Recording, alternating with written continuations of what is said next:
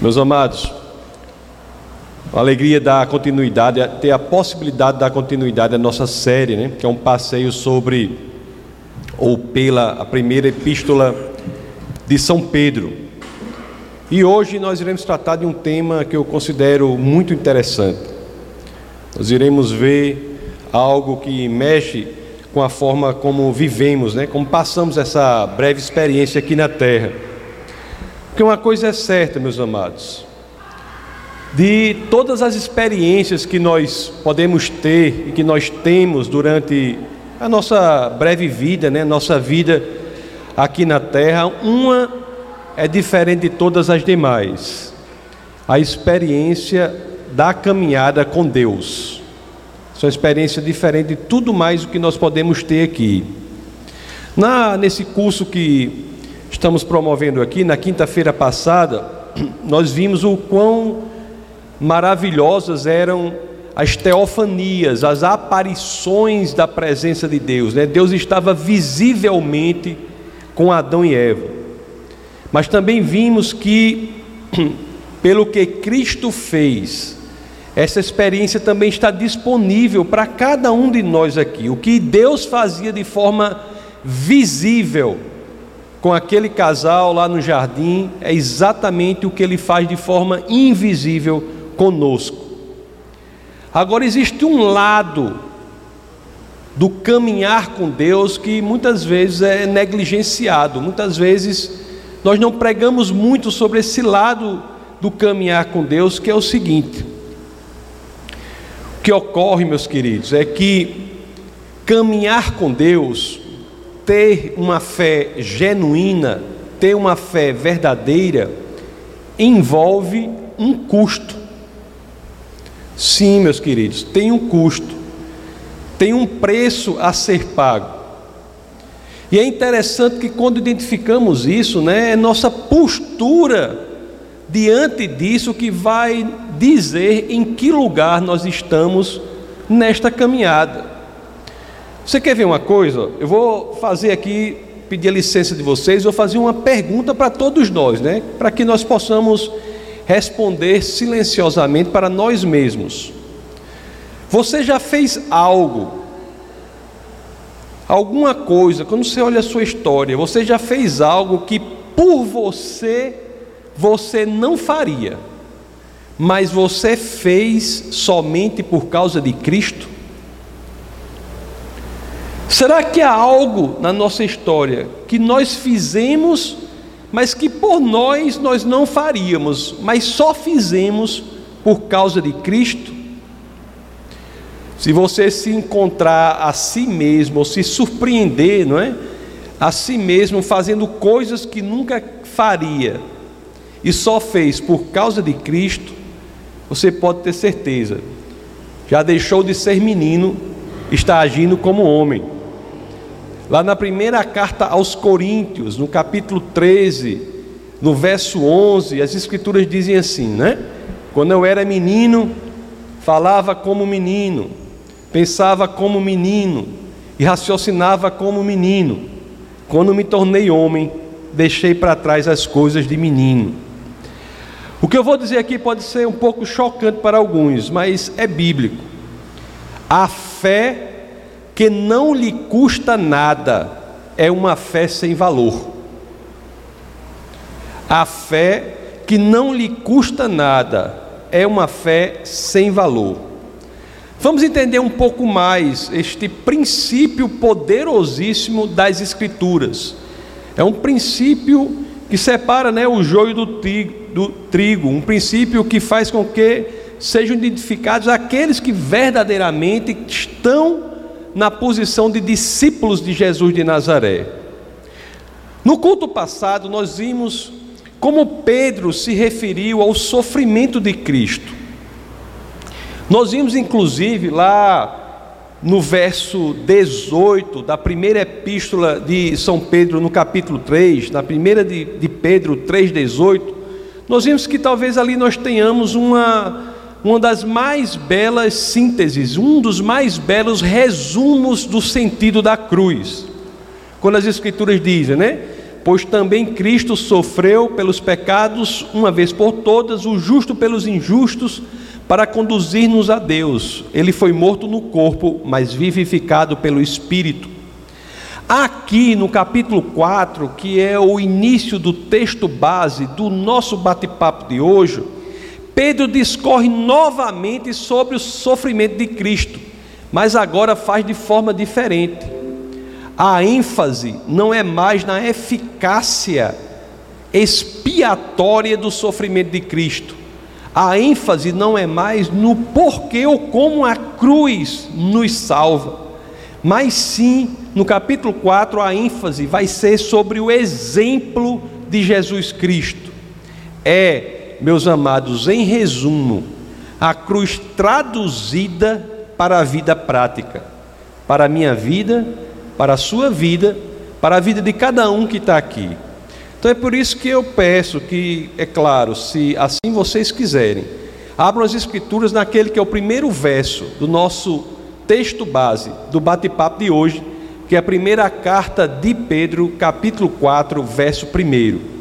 Assim dizem as Escrituras: Portanto, uma vez que Cristo sofreu corporalmente, armem-se também do mesmo pensamento pois aquele que sofreu em seu corpo rompeu com o pecado. Você veja, meu querido, que conforme eu disse, Pedro não coloca aqui a ênfase na eficácia expiatória da cruz, mas a ênfase no exemplo de Cristo. O que ele diz, não é? Ele diz que, uma vez que Cristo sofreu corporalmente, uma vez que Cristo sofreu perseguição, esse era o contexto em que ele fala, nós, como somos discípulos de Cristo, temos algo específico a fazer. Uma vez que o nosso Mestre, o nosso Senhor, sofreu perseguição, sofreu corporalmente, nós temos algo específico a fazer na nossa vida hoje. E o que é isso? Seria fugir das necessidades, seria fugir das perseguições, seria deixar de lado o desconforto em fazer a obra do Senhor, seria o quê? Seria fugir dos problemas, às vezes no Brasil são problemas pequenos, mas que parecem grandes para algumas pessoas, né? Que muitas vezes decorrem do fato de sermos cristãos. Seria fazer isso tudo? As Escrituras respondem: não, não é nada disso. A resposta das Escrituras para o que nós temos de fazer, sendo discípulos de Cristo, é a seguinte: nós devemos nos armar do mesmo pensamento de Cristo. Você pode estar pensando, como assim, né? Do mesmo pensamento de Cristo? Interessante que pensamento aqui é do, do grego enoia e outra coisa interessante é que esse termo em grego, em todo o Novo Testamento, só aparece duas vezes. Em todos os 27 livros do, do Novo Testamento, esse termo só aparece duas vezes. Então é importante que nós vejamos o outro lugar em que ele aparece, para que nós possamos ter um entendimento melhor do que esse termo em grego enoia, que aqui na primeira de Pedro 4:1 é traduzido para pensamento. O outro lugar em que esse termo em grego aparece é, na, é na, no, em Hebreus, no capítulo 4, no verso 12. O autor de Hebreus escreve assim: Pois a palavra de Deus é viva e eficaz, e mais afiada que qualquer espada de dois gumes. Ela penetra até o ponto de dividir alma e espírito, juntas e medulas e julga os pensamentos e intenções do coração. É interessante que quando nós lemos isso aqui, né, nós achamos que a tradução da mesma palavra está por pensamentos, mas não. Pensamentos aqui é traduzido de outra palavra em grego, entumeses. Em, a palavra que lá na primeira de Pedro é traduzida por pensamentos, aqui é traduzida por intenções. O que eu quero dizer com isso? Que enoia, meus queridos, pode ser traduzido por intenções, propósitos do coração. Então, tendo isso em mente, com este aprendizado, nós ampliamos o nosso entendimento da primeira epístola de São Pedro, capítulo 4, verso 1. Já podemos ler essa passagem de forma mais ampla, com maior entendimento. Então vamos voltar lá para a primeira de Pedro 4, 1. Capítulo 4, verso 1, para lê-la com maior entendimento. Então nós temos, portanto, uma vez que Cristo sofreu corporalmente, armem-se também do mesmo pensamento, do mesmo propósito, na mesma intenção, da mesma atitude de coração. Pois aquele que sofreu em seu corpo rompeu com o pecado. Não é interessante que a Bíblia diz assim, esse verbo, né? Armem-se, armem-se. Se temos e sofremos, não é perseguições, se quando somos cristãos, às vezes sofremos alguns problemas com amigos da antiguidade, sofremos problemas na família, sofremos problemas no nosso relacionamento. Se sofremos isso tudo, qual é a resposta que as Escrituras dizem na prática? Dizem, devemos nos armar do mesmo pensamento, das mesmas, mesmas intenções, do mesmo propósito de coração de Jesus de Nazaré.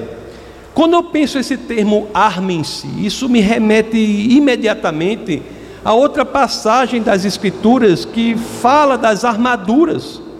Lá em Efésios, né, essa passagem conhecida, em Efésios capítulo 6, no verso 13, as Escrituras dizem: Por isso, vistam toda a armadura de Deus.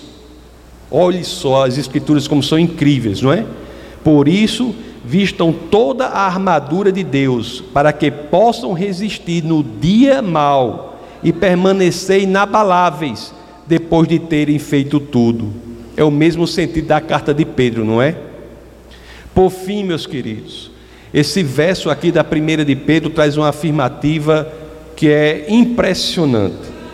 Lá na primeira de Pedro 4:1, nós lemos assim: Portanto, uma vez que Cristo sofreu corporalmente, armem-se também do mesmo pensamento, pois aquele que sofreu em seu corpo rompeu com o pecado. O que é isso? Que mensagem é essa? O que quer dizer isso? O que quer dizer que quando nós optamos por nos armar com o pensamento de Cristo em face às perseguições, aos sofrimentos, às tentações, isso significa que no ato de fazer isso, nós rompemos com o pecado. Resistir, meus amados, às perseguições com a armadura do pensamento de Cristo pode nos custar algo e nos custa algo. Nos custa muitas vezes, não é ter novas amizades, mudar o estilo de vida com dificuldade, ter posturas diferentes, mudar radicalmente, não é fácil nos custa algo, mas vale a pena, porque quem faz isso verdadeiramente rompe com o pecado, rompe com o poder do pecado. Não é que essa pessoa eventualmente não possa pecar, ela até eventualmente pode pecar, mas quando peca, sofre internamente, se sente mal por dentro, se arrepende, busca o Senhor e o Senhor o faz limpo novamente. O poder do pecado não tem mais força sobre aquele que verdadeiramente coloca a armadura do pensamento do Senhor contra as perseguições, contra os sofrimentos, contra as tentações. O restante do verso primeiro e o verso segundo aprofundam essa mensagem. Então vamos ler o verso primeiro, já entrando agora no verso segundo, vendo como essa mensagem é aprofundada. Portanto, uma vez que Cristo sofreu corporalmente, armem-se também do mesmo pensamento, pois aquele que sofreu em seu corpo rompeu com o pecado, para que, no tempo que lhe resta, não viva mais para satisfazer os maus desejos humanos, mas sim para satisfazer, para fazer a vontade de Deus. Nós encontramos aqui, meus amados, meus queridos irmãos, uma definição interessante do preço a ser pago pela fé genuína.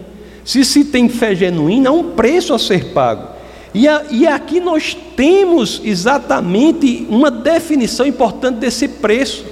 Qual é o preço? A libertação do pecado, quando você paga esse preço, você não vive mais segundo a sua vontade, mas segundo a vontade de Deus. É interessante que tem muitas pessoas que têm o hábito de postergar o cristianismo. É muito interessante ver isso, né?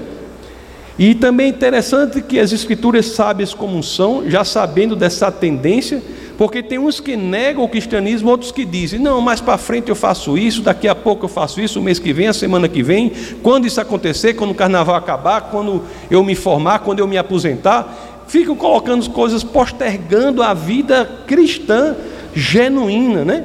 É por isso, sabendo disso, nas Escrituras, Pedro já coloca e fala: no tempo que resta, no tempo que resta, urge, é urgente que tomemos uma decisão, tomemos um posicionamento sobre o que é ser cristão.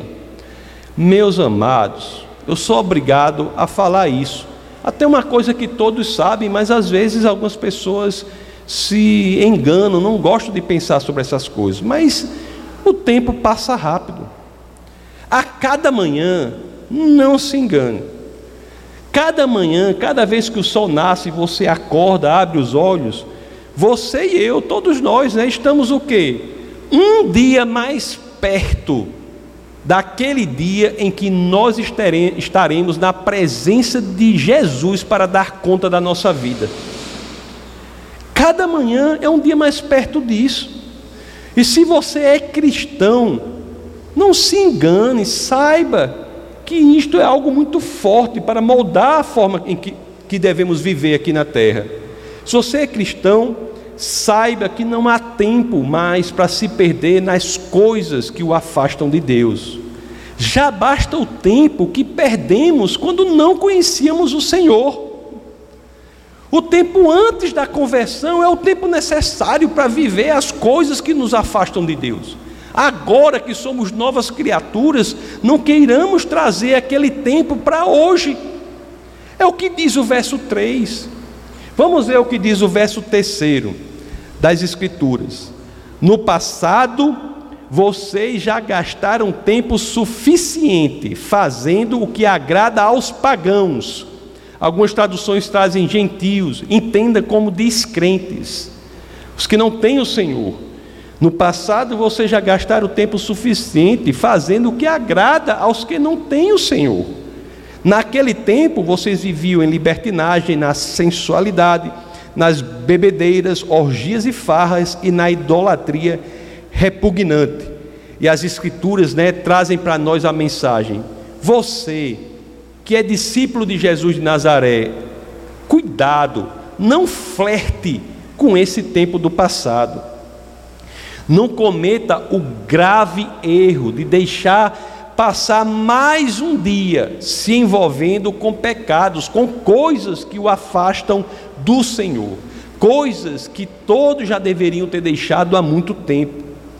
Eu sei, meus queridos, as Escrituras sabem que os desafios são muitos. Eu sei que é difícil. Às vezes as pessoas, quando vêm de um estilo de vida que o afastava do Senhor, quando elas se transformam, nascem de novo, os amigos, né, às vezes ficam até criticando, ficam falando, ficam dizendo isso, dizendo aquilo. E as escrituras sábias como são, já dão uma explicação para a situação que ocorre. É o verso 4. Olha o que diz o verso 4. Eles, os descrentes, não é?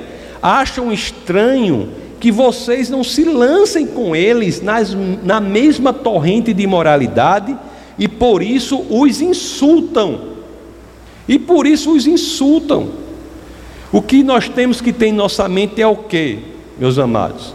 Que essas pessoas que nos insultam, ou que são contra a gente se colocam. No Brasil não há perseguição de forma clara, mas a perseguição sutil às vezes é suficiente para afastar a pessoa. O problema maior da, do Brasil muitas vezes não é a perseguição clara, mas é o que? É aquela que faz com que você brande a força do cristianismo, você relativize a força do cristianismo e ache que está ok viver uma vida que não é de acordo com a vida que se espera de um discípulo de Cristo. As Escrituras dizem aqui: quando essas pessoas nos criticam por isso, o que é que nós devemos ter em nossa mente? É que elas que nos perseguem são exatamente aquelas que precisam ser alcançadas pelo amor de Deus. Pessoas que estão mortas em seus espíritos ficam muitas vezes atacando né, pessoas vivas espiritualmente. E nós devemos ter a convicção, meus queridos, o amor por essas pessoas, pra, não para que sejamos mais como elas ou flertemos com as coisas do passado, mas devemos ter o amor por essas pessoas para que possamos ter o nosso coração voltado a alcançá-las, porque elas serão julgadas se não mudarem o seu entendimento. Devemos ter compaixão delas. Essa expressão genuína da compaixão, de com sabedoria, na oportunidade que tivermos, apresentar Cristo a essas pessoas. Veja-se que aqui, né, na carta do apóstolo Pedro, nesse capítulo 4, já começa a se desenhar a lógica da igreja, o sentido da igreja, o sentido do nosso envolvimento com a igreja, é, em última instância, tentar alcançar o mundo que nos ataca. Nós evangelizamos para quê? Nós evangelizamos e falamos de Jesus Cristo para os mortos espiritualmente que nos insultam, que nos atacam, porque nós queremos vê-los vivos espiritualmente, como nós somos vivos espiritualmente em Cristo Jesus. E quando vivos, não é? ainda que eles sejam julgados, vão ser julgados pelos que ainda estão mortos, mas eles, eles possam se alegrar, porque vão saber que vivem graças ao Espírito de Deus. Olha o que o verso 6 do capítulo 4 nos ensina, da primeira epístola de Pedro. Diz assim: Por isso mesmo, o Evangelho foi pregado também a mortos, os mortos espiritualmente, para que eles, mesmo julgados no corpo segundo os homens, vivam pelo Espírito segundo Deus. Meus amados, se este não é o sentido da igreja, eu não sei o que é. De nós como igreja, eu não sei o que é. Isso é muito bonito. E aí Pedro ingressa numa outra dimensão do nosso comprometimento como discípulos de Cristo. As escrituras me impressionam sempre, não é? Porque Pedro vai dizer mais ou menos assim: é bonito sim, mas se para ser bonito para você, para ser bonito para mim ou para qualquer pessoa, nós temos que nos envolver na tarefa que Cristo nos confiou. Não é brincadeira, nós estamos de brincadeira nesse mundo. É, meus amados, eu estou convencido de que a igreja é um instrumento evangelístico mais eficaz no alcance das almas mortas, espiritualmente mortas. É a igreja. E nós não podemos estar inertes diante deste papel que Cristo espera que desempenhemos. Nós temos que fazer, meus queridos, a vontade de Deus, não a nossa vontade. Nós temos que viver não segundo a forma que achamos que devemos viver, mas devemos viver segundo a forma que Deus quer que vivamos. Essa é a mensagem do Evangelho que às vezes é tão pouco pregada, mas verdadeira, transformadora, genuína que transforma verdadeiramente vidas. Pessoas que tinham feridas passam a se usar das suas feridas para alcançar outros que agora estão feridos. Deus faz das suas feridas o seu ministério. Não é por outra razão, senão o fato de que Deus quer que nós nos envolvamos no processo de buscar o mundo perdido, que nós não somos arrebatados imediatamente após a conversão. Por que a gente fica aqui? Depois de ser convertido, se não for para nos envolvermos juntos num projeto da igreja do Senhor para alcançar o mundo que está aí fora. Olha, eu vou ser bem sincero com vocês. É muito o céu é muito melhor do que a terra. E se tem um dia pelo qual eu verdadeiramente espero, se me permite dizer, ansiosamente espero, é pelo dia do fim de todas as coisas. Eu fico esperando esse dia acontecer. Eu quero que ele aconteça logo. O dia do retorno do Senhor, em glória, em poder. A gente espera esse dia. Mas esperar esse dia não quer dizer que a gente fique esperando como aquele cachorro lá em nós, na fazenda, no mormaço, balança o rabo para um lado, balança um rabo para o outro, balança o rabo para um lado, balança um rabo para o outro. Não é isso que o Senhor quer que a gente faça, não, durante esse tempo, não.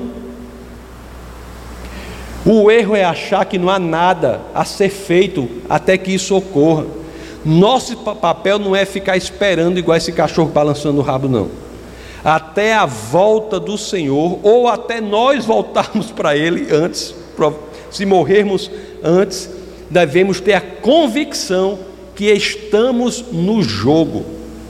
Deus conta conosco.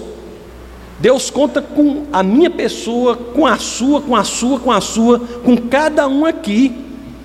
Nós temos que fazer a nossa parte, meus amados, no plano de Deus. Houve, há um plano, houve a criação, houve o tempo do Antigo Testamento, Jesus vem, o seu nascimento, o seu ministério, tem a morte, a ressurreição, a ascensão, e hoje não é que tudo acabou, não. Tem uma coisa importante acontecendo agora, se chama ministério da Igreja do Senhor. Estamos na época do ministério da Igreja do Senhor. Até a volta de Cristo, a bola está conosco. Essa é a realidade. A igreja nasce, a certidão de, de nascimento da igreja é em Pentecostes.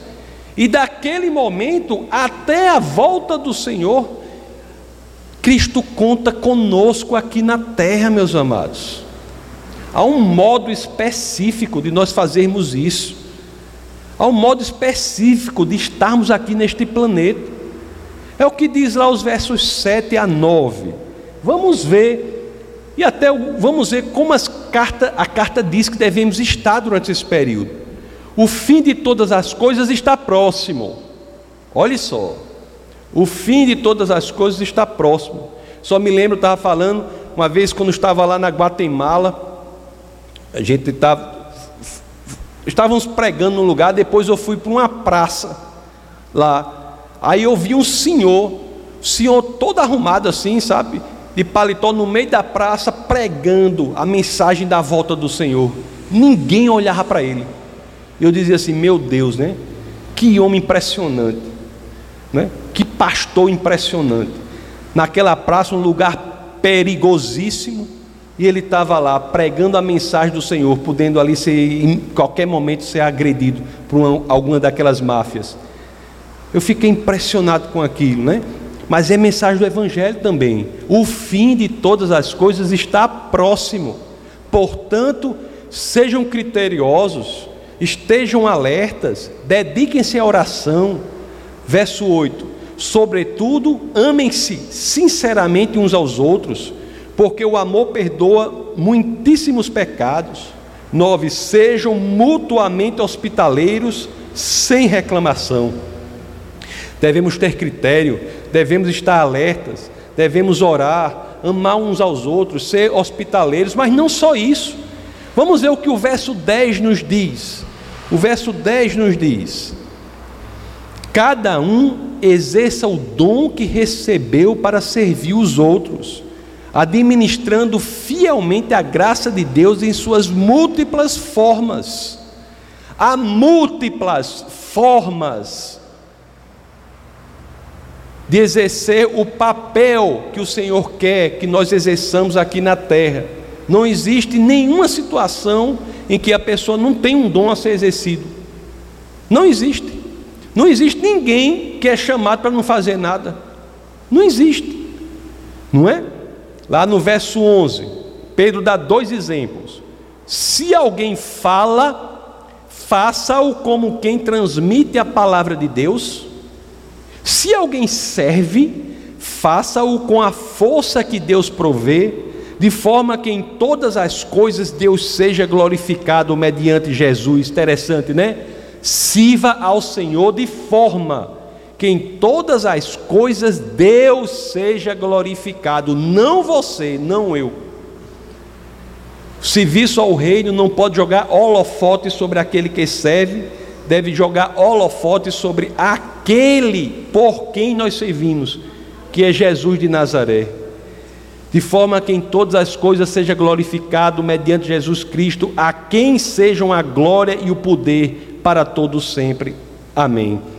Pedro traz dois dons importantes aqui, né? Falar e servir mas não são únicos. Isso aí não é uma lista, uma, uma lista exaustiva. Não, é apenas enumerativa.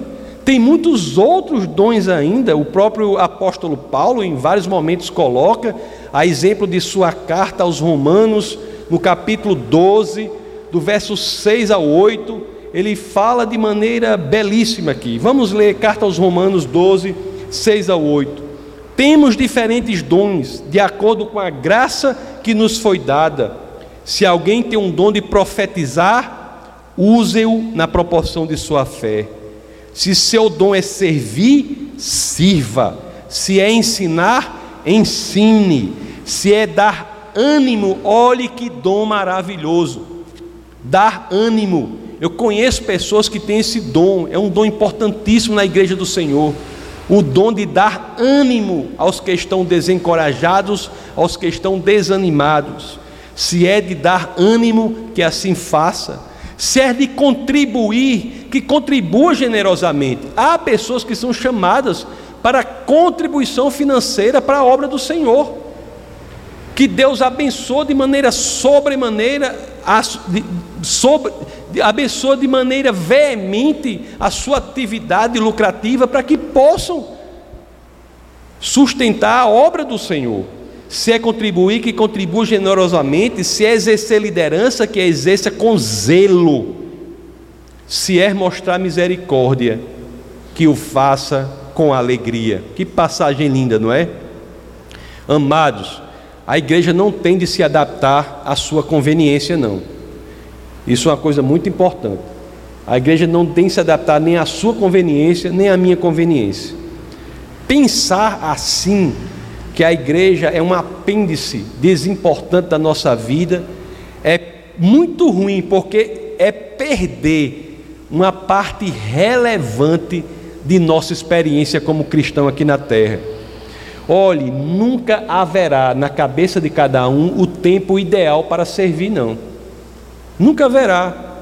As pessoas que postergam têm esse hábito de postergar e nunca haverá o momento correto. Você tem que entender que as Escrituras dizem: o momento é agora. Nós temos que buscar o Senhor, ou no Senhor, uma vida cheia, uma vida com propósito, meus queridos, uma vida cheia, uma vida com sentido, uma vida que justifique o fato de estarmos aqui após a nossa conversão. Temos que buscar no Senhor isso, uma vida cheia de propósito e cheia de sentido. Muitas vezes perguntam, eu quero, mas eu não sei como servir na igreja. Eu não sei como servir no ministério. Você sabe qual é o indicativo importante de como você vai, vai saber onde é que você pode servir na igreja? Sabe como é? Você pense assim para você assim, ó. Qual é a necessidade que você mais identifica aqui na igreja? Qual é a necessidade? Você olha, pessoas têm visões diferentes. É interessante, como pastor, a gente conversa com todos, pessoas maravilhosas, nos trazem ideias maravilhosas.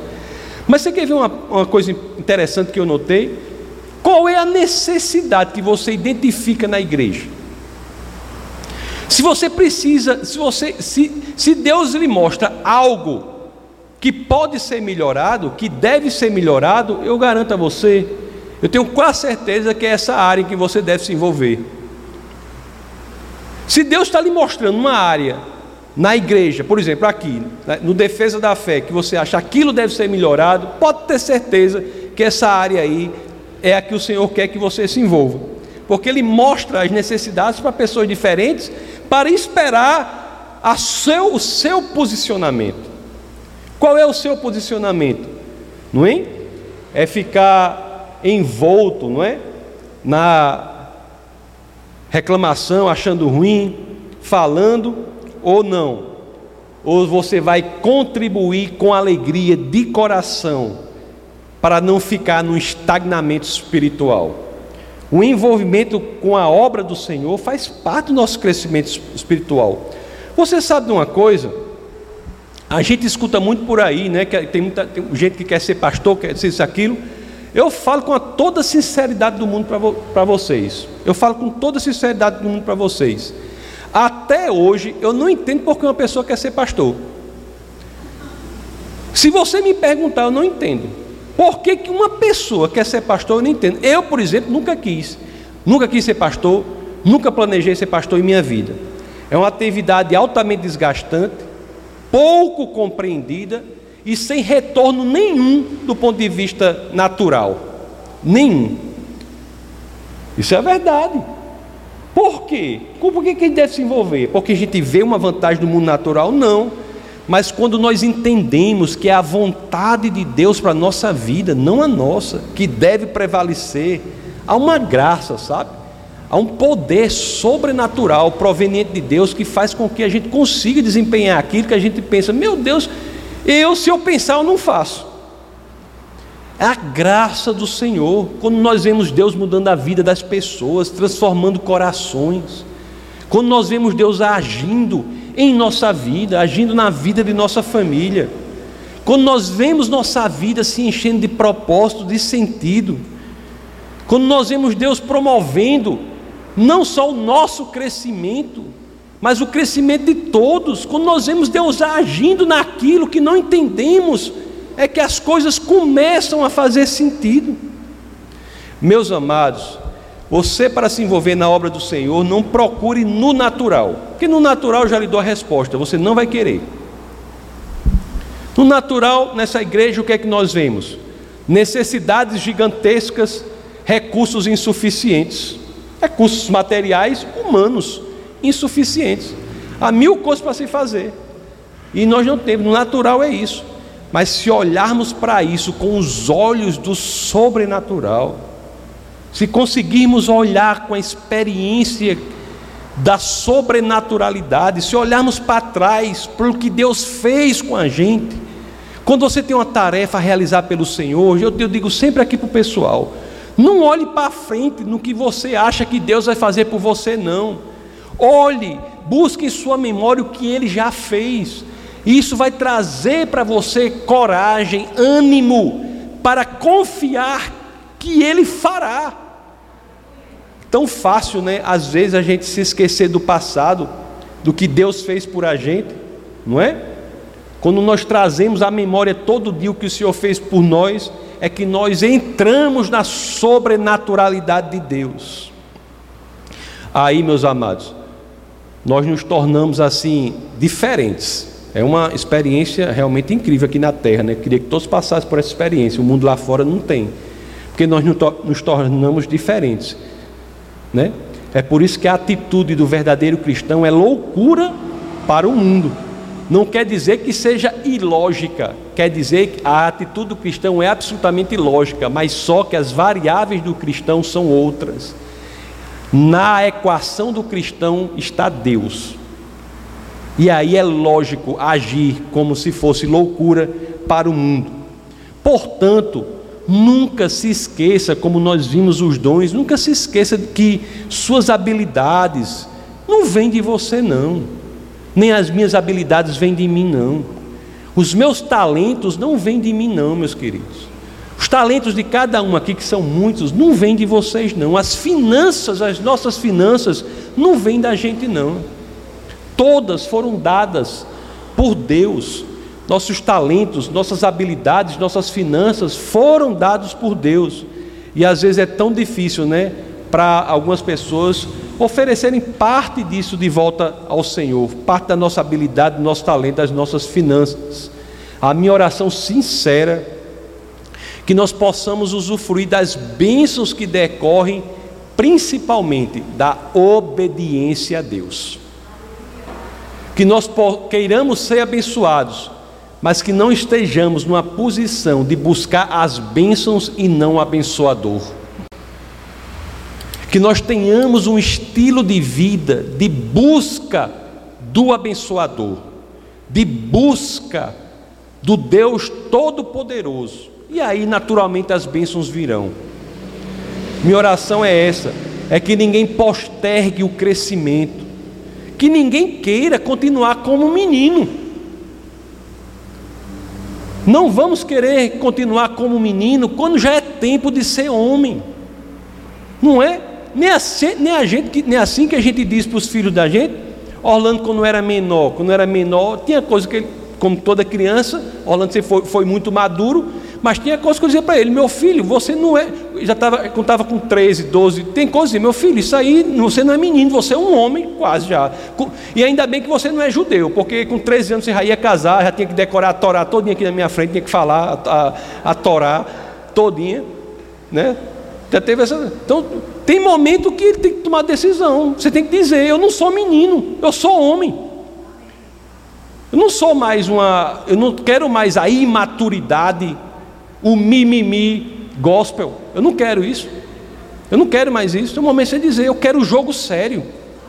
Eu quero o jogo verdadeiro. Eu quero saber por que, que eu estou aqui.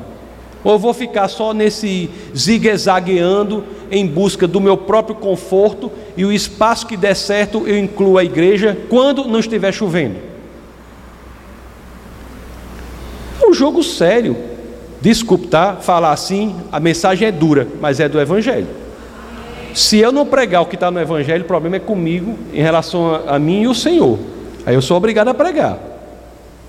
Então, meus amados, não postergue, não posterguemos, eu e você, o nosso crescimento. Não vamos nos postergar isso aí e deixar para depois, não. Não é? O tempo é curto para a igreja, mas possivelmente será menor ainda para mim, será menor ainda para a gente. Quem sabe, né? Pode ser que Jesus volte, não termine nem a pregação. Seria bom que isso acontecesse. Mas, né? Que não precisar nem editar o vídeo, não precisa nada disso. Mas se isso não ocorrer, a gente tem que ter um posicionamento. Olhe, Jesus conta com cada um aqui. Jesus conta com você. E eu oro, sabe? Eu oro para que ele não se decepcione com ninguém daqui com nenhum de nós. Que ele possa dizer assim: realmente eu contei com aquela pessoa e ela fez o seu melhor. A lógica de Deus não é a lógica de resultados, não é? Mas é a lógica de fidelidade ao Senhor. Não é a lógica de resultados, mas é a lógica de sermos fiéis, comprometidos ao que o Senhor quer que façamos. E aí sim, nós teremos uma experiência plena de cristianismo aqui na terra. Aí sim, nós veremos as bênçãos do Senhor a bênção da graça, as bênçãos provenientes de outras, em outras áreas também, saúde, bênçãos materiais. Por quê? Porque nós não estamos buscando isso, estamos buscando uma vida de discípulo de Cristo, buscando Deus, buscando o abençoador, para que possamos, por meio desta atitude, atingir o mundo perdido. E Ele não nos abandonará, estará conosco, para que essa tarefa seja feita até a volta gloriosa e em poder do nosso Senhor e Salvador Jesus Cristo. Depende, meus amados, da nossa decisão, que tem que ser hoje, a minha e a sua, para que façamos diferença nesse mundo perdido. Vamos orar. Senhor, muito obrigado, Pai, por tua palavra. Muito obrigado, Pai, por tudo que o Senhor tem feito por nós, Senhor. Muito obrigado por nos orientar como proceder aqui na terra. Muito obrigado, Pai, por nos dar um propósito, por nos dar um trabalho, nos dar uma direção que é fazer Jesus Cristo mais conhecido para aqueles não, que ainda não o conhecem, Senhor. Muito obrigado, Pai, por tudo o que o Senhor tem feito. E é no teu nome, no nome do teu filho, no nome poderoso do nosso Senhor e Salvador Jesus Cristo, que todos aqui em uma só voz dizemos: Amém. Essa foi uma produção do Ministério Internacional Defesa da Fé, um ministério comprometido em amar as pessoas, abraçar a verdade e glorificar a Deus. Para saber mais sobre o que fazemos, acesse defesadafé.org.